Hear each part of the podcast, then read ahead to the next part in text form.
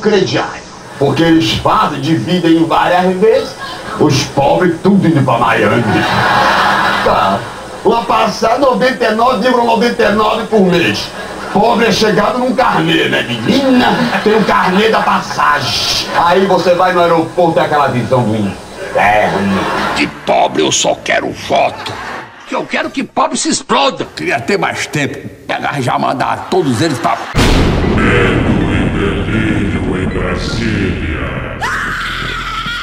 É uma canalice que vocês fazem. Olá, bem-vindos ao Medo e Delírio em Brasília com as últimas notícias dessa bad trip escrota em que a gente se meteu. Eu sou Cristiano Botafogo e o Medo e Delírio em Brasília é escrito por Pedro Daltro. Esses aí do começo foram o Caco Antibes e o Justo Veríssimo. Bora passar raiva? Bora! Um Guedes muito louco. Na sessão da tarde. Imagina, o dólar bateu 4,35 e eles juraram que sem a Dilma e o PT o dólar ia desabar. Mas ontem bateu foi recorde. Tá, tudo bem, tem o coronavírus e tal. Mas o Guedes e o governo deveriam falar de qualquer outra coisa menos da porra do dólar, né? Mas não. O Guedes pegou a ponto 50, mirou no pé e largou o dedo. Daquele jeito, hein? Não tem negócio de câmbio a 1,80. Vou exportar menos, substituição de importações, turismo, todo mundo indo para Disneyland, empregado doméstico para Disneyland, uma festa danada. Aí o Guedes começou a tentar se explicar e entrou numa de falar que com o dólar baixo o turismo seria mais nacional e não internacional, as pessoas iam ficar no Brasil. Aí começou a listar destinos turísticos nacionais e sei lá por que caralho resolveu falar de Cachoeiro de Itapemirim. No offense. Peraí, peraí, vai passear ali em Foz do Iguaçu, vai passear ali no Nordeste, tá cheio de praia bonita, vai para é essa sinapse aí que é interessante. Vai para Cachoeira do Tapimirim, vai, vai conhecer onde Roberto Carlos nasceu, vai passear o Brasil, vai conhecer o Brasil. Aí, como a gente falou ontem, ele se deu conta da merda que tinha falado e tentou consertar. E a emenda ficou uma merda. Eu quis dar o, o exemplo também, antes que fale. O ministro diz que a empregada doméstica estava indo para Disneyland. Não. O ministro está dizendo que o câmbio estava tão barato que todo mundo estava indo para Disneylandia. Todo mundo? E olha só o Inception. A declaração estúpida do Guedes sobre a subida do dólar, adivinha? Fez o dólar subir. Não. Aí o Extra Jornal do Rio deitou e rolou na capa do dia. E dia de Fla-Flu, dando maior destaque para o Guedes. E o seguinte título: Sua Excelência, o ministro Caco Antibes. O Guedes sabe bem que o dólar vai aumentar. Abro aspas para o Bernardo Caran na Folha do dia 12. O dado fraco do mês de Natal sugere que a retomada do crescimento econômico não engrenou, o que pode levar a novos cortes na Selic por parte do Banco Central como estímulo. Com juros mais baixos, estrangeiros retiram investimentos do país, o que eleva o preço da moeda americana. Em 2020, o dólar acumula alta de 8,4% ante o real, que é a moeda que mais se desvaloriza no período em todo o mundo. Agora, alguém imagina o Guedes dizendo que vai a seguir durante a campanha eleitoral? Guedes afirmou que o modelo econômico do país, que antes era ancorado em juros altos e câmbio desvalorizado, mudou. Segundo ele, é melhor ter juros a 4% ao ano e câmbio a R$ 4,00 do que juros a 14% ao ano e câmbio a R$ 1,80. Abre aspas, câmbio um pouquinho mais alto é bom para todo mundo. Mais exportação, mais substituição de importações. Fecha aspas, ressaltou. Aí o Bolsonaro foi perguntado sobre a fala do Guedes e ele respondeu isso aqui, ó. A pergunta é quem falou, pergunta quem falou isso, eu respondo pelos meus atos. Você concorda com essa pergunta? Eu respondo pelos meus atos. Outra pergunta aí. Aí o Bolsonaro enrolou, falando que não interfere na economia, para depois dizer que como cidadão acha que tá um pouquinho alto. Tá certo, você sabe que eu entendo pra burro de economia, sabe disso? E tá dando certo a economia, porque eu não interfiro. Por exemplo, quando acaba a reunião do Copom, quando decide 4,25, daí eu converso com o Roberto Campos. Roberto, o que aconteceu? Depois que aconteceu, dólar, eu como cidadão, né, tá um pouquinho alto, né? Tá um pouquinho alto o dólar. Pois é, bateu o recorde nominal e tá um pouquinho alto. Encerramos a sessão com uma fala do Bebiano na coluna do Lauro Jardim do dia 12. Esse negócio de ficar muito próximo à família Bolsonaro é perigoso. Esses desarranjos mentais parecem mais contagiosos do que esse vírus chinês. Uh, burn! Governo Verde Oliva. Repara no absurdo que é a entrada de um general da ativa na Casa Civil. Abro aspas para o Bernardo Melo Franco no dia 13 no Globo. O convite ao general Braga Neto cria uma situação inédita em Brasília. Pela primeira vez desde o fim da ditadura, a Casa Civil será chefiada por um militar. Isso não ocorria desde que o general Golberido Couto e Silva deixou o governo Figueiredo. Ele esvaziou as gavetas em agosto de 81, três meses depois do atentado do Rio Centro. Desde 81, três meses após o Rio Centro. Porra! E justamente sob a presidência de um cara que sonhava em explodir a represa do Guandu. La puta que me parió! La puta que me parió! Abro aspas para o Igor Gillow na Folha do dia 13. A ala militar da gestão Jair Bolsonaro consolidou a retomada do prestígio no governo com a decisão do presidente de convidar um general para substituir o deputado federal Onyx Lorenzoni do DEM do Rio Grande do Sul na chefia da Casa Civil. Prestígio. O Weintraub continua ministro, o Salles continua ministro, o Ernesto continua ministro, a Damares continua ministra, o presidente faz live puxando o saco do Trump e dia desses prometeu a mudança da embaixada em Israel para 2021 e os caras vêm me falar de prestígio. Calma, filho da puta! Calma! A opção, por outro lado, gerou desconforto entre alguns membros da cúpula do Exército, preocupados com o que consideram excessiva identificação com o governo. Bom, há pessoas lúcidas no Exército, né? Que bom. E essas pessoas tentaram segurar o general da ativa no Exército. Como não houve um anúncio formal por parte do Palácio do Planalto, contudo, fica em aberto a possibilidade de algumas mudanças de planos. Braga Neto, que em 2018 passou 10 meses como interventor federal na segurança pública do Rio de Janeiro, resistiu inicialmente ao convite de Bolsonaro. O Planalto, porém, trabalhava com a sinalização de que ele iria aceitá-lo. Segundo oficiais generais ouvidos pela Folha, houve um movimento discreto por sua permanência no cargo. Repare na desgraça. A troca de Onyx por um militar deixará três dos quatro ministérios palacianos nas mãos de oriundos das Forças Armadas. O quarto, a Secretaria-Geral, é ocupado pelo policial militar Jorge Oliveira. Que desgraça! Misericórdia! Meu Deus! A matéria diz que a tal inflexão começou com o Luiz Eduardo Ramos, que teria aparado arestas com o Congresso e moderado a virulência dos filhos do presidente. Não fica combinado que o Tonho da Lua atendeu às ordens de um general. Tá ok? A condução da questão das queimadas na Amazônia, que geraram duras críticas internacionais ao governo no segundo semestre do ano passado, foi vista como decisiva para a melhoria da relação de Bolsonaro com seus generais. Também está fortalecido o vice-presidente Hamilton Mourão, um general da reserva que agora também chefia o Conselho da Amazônia.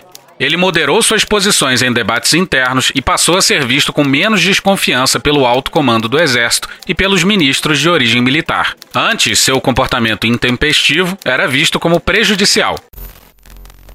Agora respire fundo. Na ala militar, perdeu espaço o general Augusto Heleno do Gabinete de Segurança Institucional. Antes, o principal conselheiro de Bolsonaro, em especial durante a campanha eleitoral, o oficial da reserva tem sofrido críticas internas.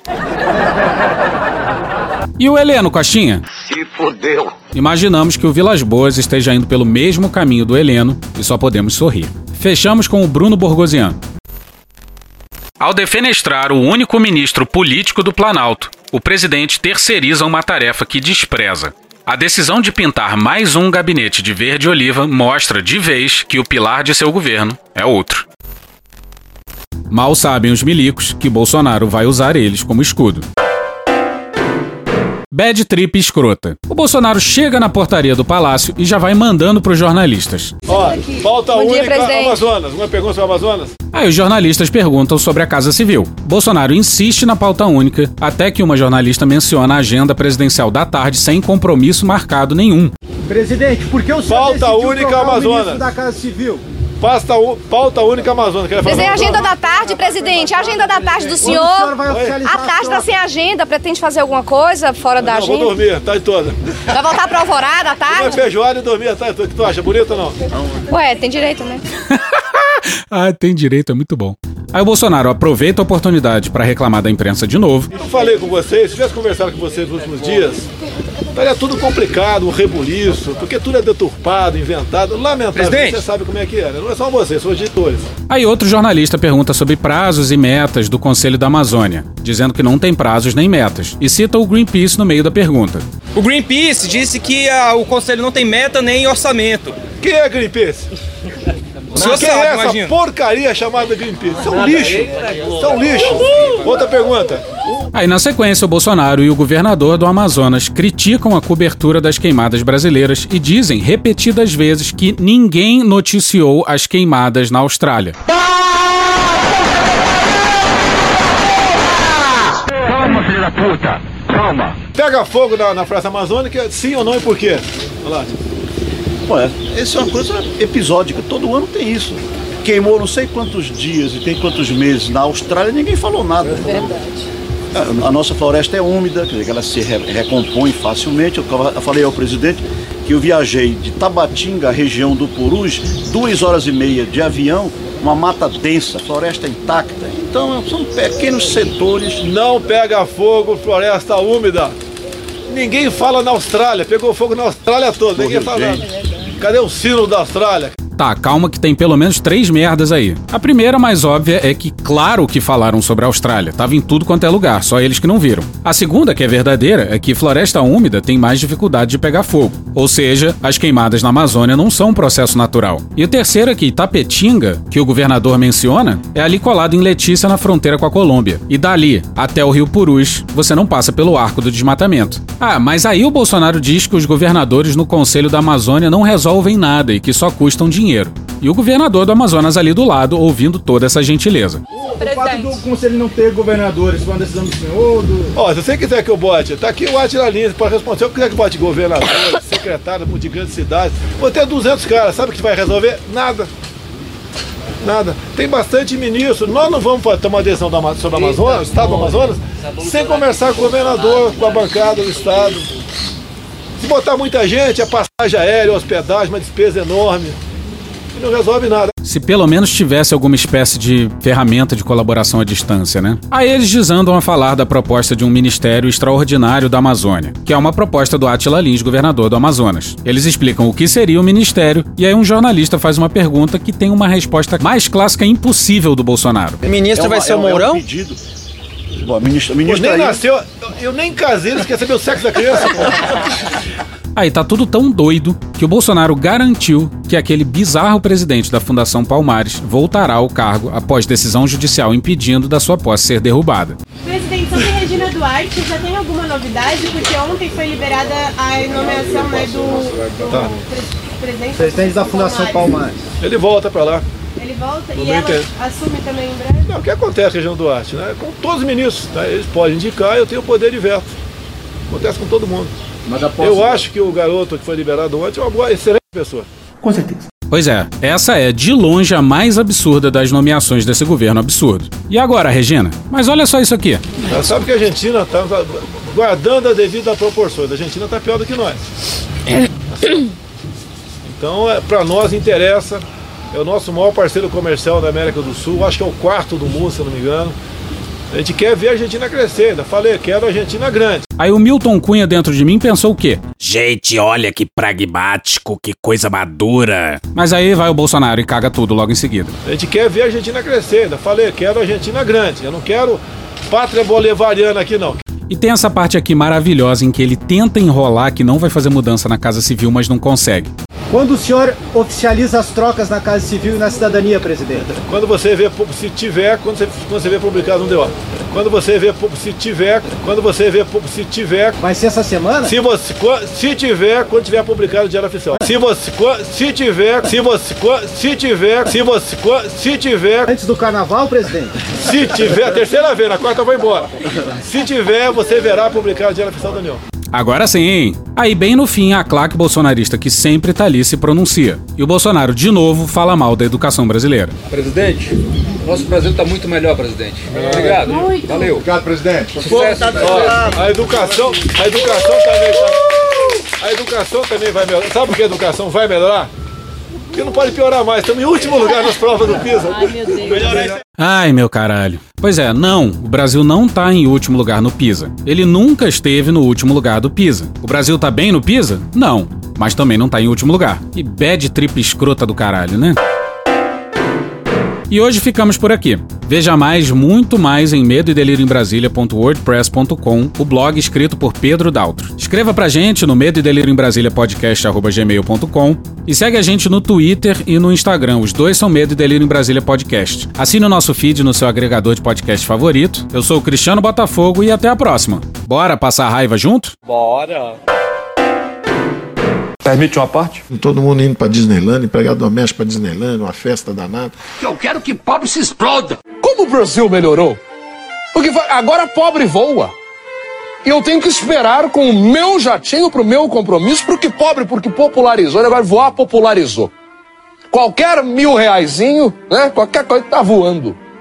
Ah mas, ah, mas eu tenho parentes em Fortaleza, vá de ônibus. De todos os meus amigos do Brasil, os únicos que votaram nessa senhora Dilma Rousseff aí foram o Abílio Diniz e o Aiko Batista. Mas ninguém. Bom, é, eu tenho que ir porque eu tenho que articular um golpe político daqui a quatro anos. A gente se vê. Até daqui a pouco. O que o senhor conversou com o ministro Terra ontem no final da tarde, presidente? Foi sobre a saída dele? Conversamos sobre amor. Tá? Amor ao Assuntos governo?